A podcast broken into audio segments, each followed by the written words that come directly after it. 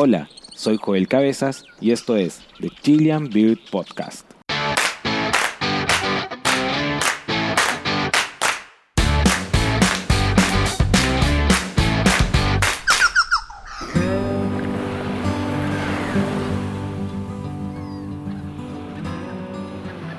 Bien, de un chorlo. Pero, ¿qué chorlo será? ¿Cuántas veces nos hemos encontrado en situaciones como esta? En que vemos un ave o la fotografiamos y no logramos identificarla a pesar de tener cierto grado de experiencia. Recurrimos a guías de campo, aplicaciones de identificación, grupos de ornitólogos consultando y esperando que alguien logre identificar la especie. Pero no te desesperes, es algo frecuente. Hay muchos grupos de aves en las cuales sus integrantes son muchísimos y con diferencias muy sutiles. Hoy utilizamos claves para diferenciarlas. Es lo que nos entregan las guías de campo. Claves, es decir, algo que sea distintivo de una especie en particular para poder identificarla y diferenciarla de otra. El estar pasando por esta situación es estar en presencia de lo que se conoce como especiación.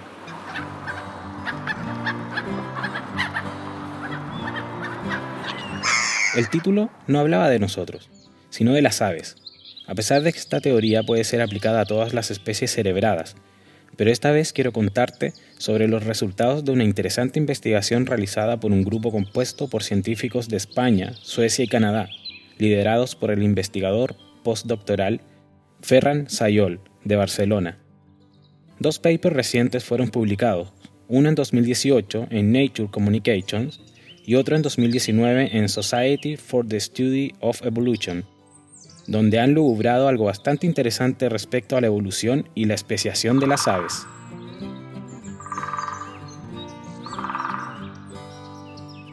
Primero aclaremos algunos puntos. ¿Qué es la especiación? La especiación se define como el proceso por el cual una población de una especie da origen a otra u otras especies. Hay cuatro tipos de especiación, la alopátrica, la peripátrica, la parapátrica y la simpátrica.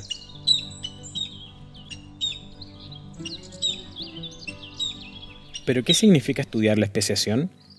Significa analizar la variación de especímenes sin importar si es a nivel molecular o orgánico, pero sin embargo hoy se le está dando un enfoque diferente que ha remecido el conocimiento sobre las especies de aves en el mundo. Tranquilos, sé que es mucha palabrería extraña, pero iremos aclarando poco a poco estos conceptos.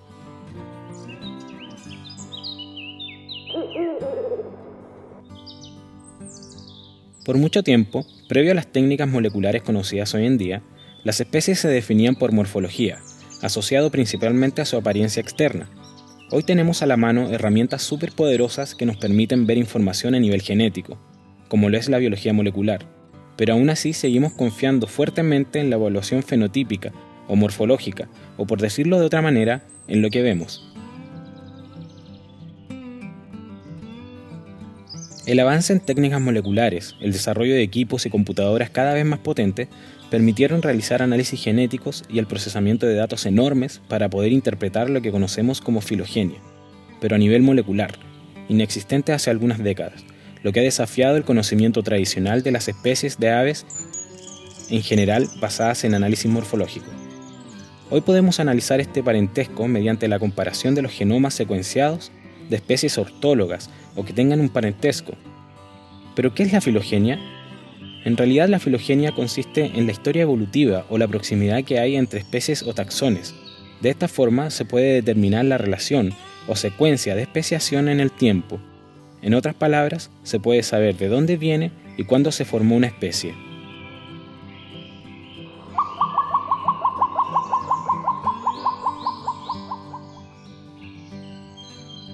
Ahora, como ya los análisis no son meramente morfológicos, entra la genética en juego.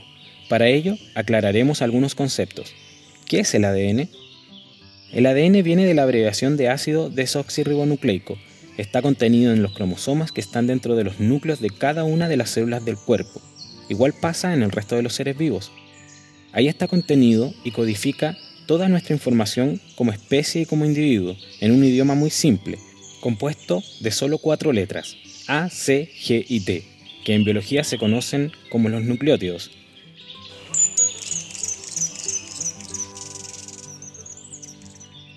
Ahora, el orden de estas letras o cómo se escriba la información es lo importante. Estos nucleótidos son la unidad fundamental del ADN y que forman los famosos genes. Y pensar que todo esto se descubrió hace 67 años, hace nada. Bueno, como les decía, lo importante es cómo está escrita la información, y así es como se arma un gen. Los genes corresponden a una región específica del ADN que codifica para una función. En palabras simples, cada vez que se lee un gen se transforma en una proteína, que es la que cumple una función.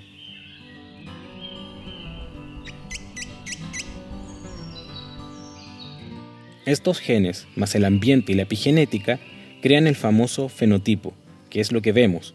O sea, si nos miramos al espejo, lo que estamos viendo es nuestro fenotipo, pero eso que vemos está determinado por la codificación de cada gen que se expresa en nuestras células.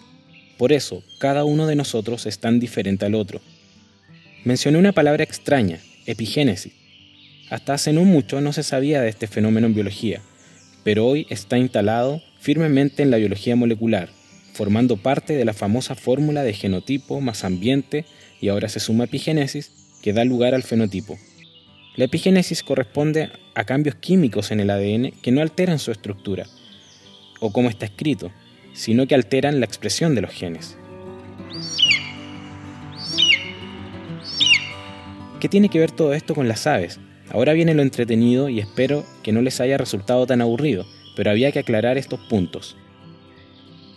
La forma en que hoy se evalúan las especies se hace con la biología molecular, la cual revisa información a nivel del ADN y en todo lo que he mencionado y mucho más. La primera secuenciación del genoma de un ave fue la de la gallina en 2004, una raza asiática conocida como Red Jungle Fowl, considerada por muchos, entre ellos por Darwin, como la especie original de gallina, resultados que fueron publicados en la revista Nature. Pero, ¿Qué es la secuenciación? La secuenciación del genoma consiste en determinar la secuencia completa de todos los genes de una especie o un individuo, tal como se hizo con los humanos en 2003 con el proyecto Genoma Humano.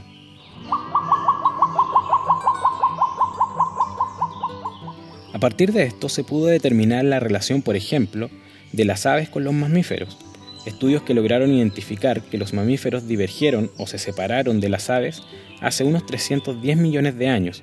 Loco, ¿no? Este gran logro, secuenciar el genoma de la gallina, lo hace un excelente modelo de laboratorio para el estudio de las más de 10.828 aves existentes.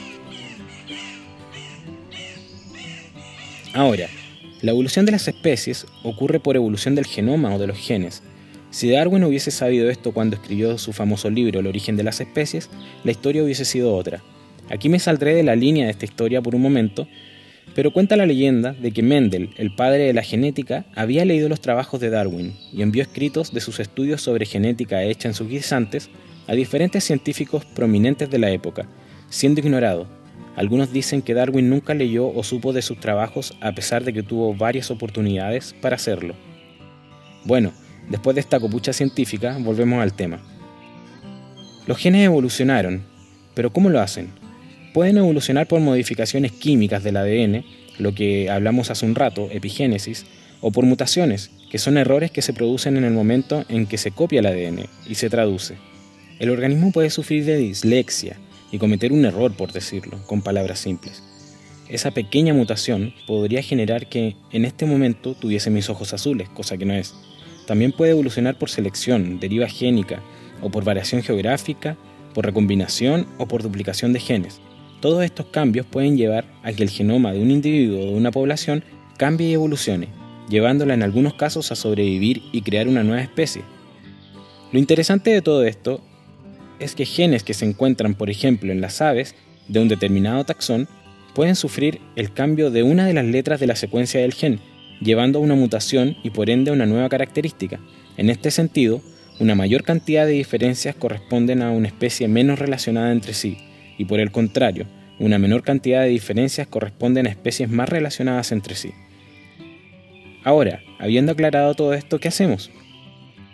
Estos datos hay que analizarlos, y para ello científicos durante décadas, desde que se descubrió el ADN, han trabajado incesantemente para mejorar las técnicas moleculares con equipos cada vez más poderosos.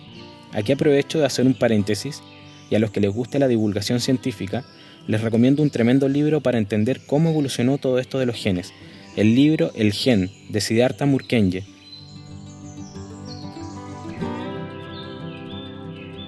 En un inicio, los análisis moleculares que se hacían en el estudio de la especiación eran proteínas conocidas como isoenzimas o aloenzimas, pero hoy en día se hace exclusivamente mediante marcadores de ADN.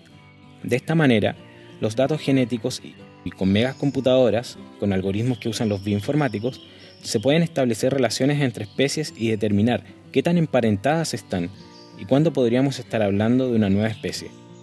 Junto al resto de características que se suman de la definición de especie, que en estricto rigor se definen como los miembros de poblaciones que se reproducen o pueden reproducirse entre sí en la naturaleza y no de acuerdo a una apariencia similar. Ahora, volviendo a los estudios de los científicos de los cerebros grandes, en base a estudios bioinformáticos de filogenia, encontraron que las aves que se encuentran en las islas tienden a tener cerebros más grandes que los parientes cercanos del continente. ¿Cómo hicieron el estudio?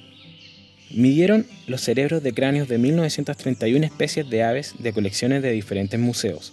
Los datos analizados incluyeron 11.554 especímenes. Estos datos se relacionaron con la medida de su cuerpo, así estimaron el tamaño del cerebro respecto al cuerpo para determinar las aves que tenían cerebros más grandes. Luego se hizo una caracterización geográfica y ecológica de las especies con datos de BirdLife International, para clasificar a cada especie como continental o isleña. Para cada especie de ave, en el estudio filogenético se calculó la tasa de diversificación al estimar el número de ramas que se separan de cada rama evolutiva dividida por la longitud de esta, una fórmula matemática. Pero explicado de otra forma, es como un árbol, donde las ramas más gruesas son la rama evolutiva o más ancestral, y las pequeñas ramas que salen de ella son un subset de especies que se diversifica en ramitas más pequeñas. Cada una de ellas corresponden a las especies de este grupo, como el famoso árbol de la vida de Darwin. De esta forma determinaron que las especies con ramas más cortas y con muchas ramitas secundarias tienen una tasa de diversificación más alta que las especies con ramas largas y pocas ramitas. Ahora, cuando tomaron todos estos datos y los correlacionaron con el tamaño del cerebro, se dieron cuenta de que las aves que habitan islas tienden a tener cerebros más grandes, y la hipótesis planteada fue la siguiente. En las islas hay posibilidades limitadas para poder dispersarse, cuando la cosa se pone fea, un ambiente más impredecible, falta de alimento, etc. De esta forma, la selección natural selecciona los cerebros más grandes. Esto puesto en contexto, si un individuo con cerebro más grande versus uno con un cerebro más pequeño se encuentran con una escasez de alimento, su ingenio lo llevará a buscar nuevas alternativas desde nuevas fuentes de alimento o buscar herramientas para encontrar este alimento, lo que no ocurriría con especies con cerebros más pequeños. Es una habilidad que tienen para construir respuestas conductuales a nuevos desafíos, lo cual está limitado por la arquitectura cerebral. Hay un área en el cerebro de las aves que está asociada con la cognición, las regiones paliales o neocórtex, lo que representan gran parte del cerebro de las aves. Por lo tanto, un tamaño más grande del cerebro significa una región palial mayor, por ende, una capacidad cognitiva mayor. Pero ¿por qué en las islas los cerebros son más grandes? Según los análisis filogenéticos, indican que el aumento del tamaño del cerebro en la isla está potenciado por la tendencia hacia estrategias de vida más lentas, que es un requisito para que el cerebro crezca y se desarrolle. Después de todo esto, ahora podrás entender la variedad de especies presentes en las islas, como las Islas Galápagos, Borneo y Sumatra, Nueva Guinea y Madagascar, por mencionar algunas. Dentro de los ejemplos más clásicos están las aves del paraíso, familia de aves compuestas por 43 especies diferentes, todo un éxito de la diversificación. En conclusión, la teoría propuesta indica que todas estas diferentes especies han logrado diversificarse y adaptarse a cada una de las condiciones que les ofrece la isla gracias a su gran cerebro.